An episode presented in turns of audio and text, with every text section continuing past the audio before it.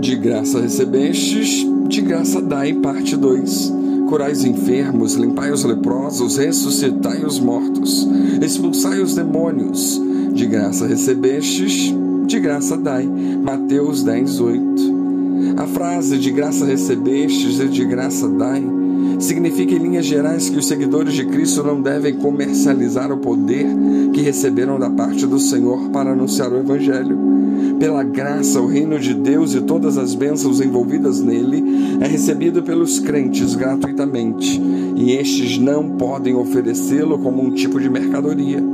Mas essa frase precisa ser interpretada à luz do seu contexto, para que dela não se tirem falsas conclusões.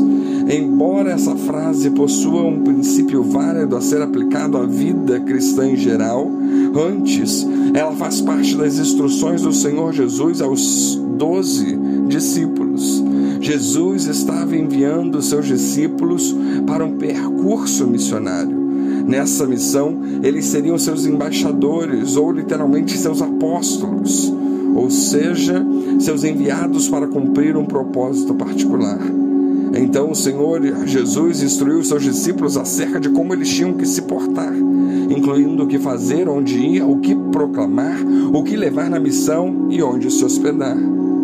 A declaração de graça recebestes e de graça dai não significa uma proibição que impede que as pessoas que se dedicam em tempo integral ao ministério do Evangelho recebam alguma compensação financeira para suprir suas necessidades.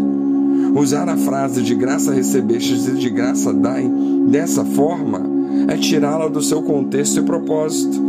A prova disso é que logo após dizer essas palavras, o Senhor Jesus ressaltou que seus apóstolos não precisariam fazer provisões financeiras para a viagem, pois era lícito que eles recebessem apoio das pessoas que haveriam de abraçar a verdade do Evangelho. Por isso, Jesus disse: Pois o trabalhador é digno do seu sustento. Mateus 10, 10. O Antigo e o Novo Testamento.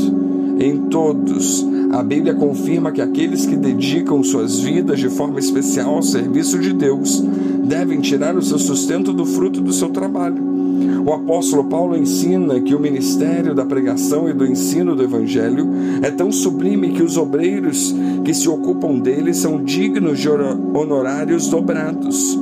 Conforme fica claro, é justo que as pessoas envolvidas exclusivamente com a obra do Senhor recebam algum apoio para suprir suas necessidades. Então, é bíblico por exemplo, que um escritor cristão ou um professor de seminário possa sustentar sua família vendendo materiais que auxiliam o estudo bíblico da igreja, bem como também é correto que alguém que se dedica totalmente a pastorear uma comunidade cristã possa tirar o seu sustento de sua atividade.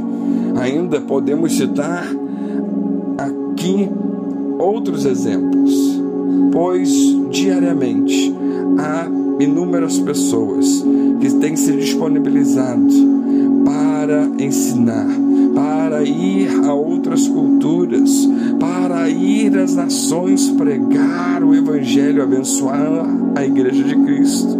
E tudo isso demanda horas de dedicação em oração e estudo. Então, eles são sim dignos do sustento. Mas, por outro lado, há também os aproveitadores, que são verdadeiros profissionais da fé. São pessoas gananciosas que querem explorar as pessoas em nome de Deus. Diferentemente do apóstolo Pedro, que repreendeu a Simão quando este tentou comprar o dom de Deus com dinheiro, essas pessoas vivem buscando a quem possa pagar pelos seus dons. Elas cobram para orar por alguém, estimulam tabelas de preço para pregar o evangelho no culto, prometem supostos milagres para quem contribuir com suas campanhas e outras coisas mais. Por isso, a ordem de graça recebestes e de graça dai não é uma reprovação ao sustento do obreiro íntegro e fiel. Ela é uma advertência de que a mensagem da graça de Deus jamais pode ser vista como um produto a ser comercializado no mercado lucrativo, bem como os dons de Deus não podem ser usados para saciar a ganância humana de fazer fortuna. Quem age assim é obreiro fraudulento e mercenário. Portanto, que venhamos realmente a entender. De graça recebestes, de graça dai. Que Deus os abençoe.